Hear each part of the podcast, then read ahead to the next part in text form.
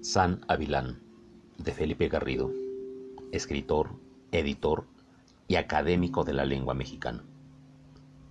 El olvido en que suele tenerse a San Avilán no impide que a veces sea posible reconocerlo en la fachada de capillas por costumbre humildes.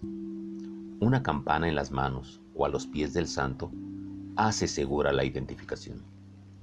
Se cuenta que después del asalto, a principios del siglo X sufrió la ermita de Minsk, y del asesinato de la anacoreta que intentó protegerla de la codicia de Barrabás el Manco, una cuadrilla de demonios se apoderó de la iglesia profanada. En cuanto alguien entraba, los diablos comenzaban a gritar tan espantosa e intensamente que lo obligaban a huir. Afamado por sus milagros, San Avilán fue llamado por una pareja que deseaba casarse en el lugar. Tres veces, tres días y tres noches, el santo se mantuvo en oración y tres veces intentó en vano entrar.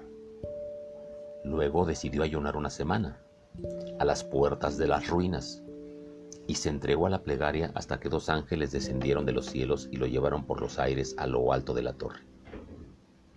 Apenas el santo pisó el campanario, los demonios empezaron a aullar. Para no escucharlos, San Avilán se dio a repicar las campanas y no dejó de hacerlo, tres días y tres noches, hasta que el último de los diablos salió del templo.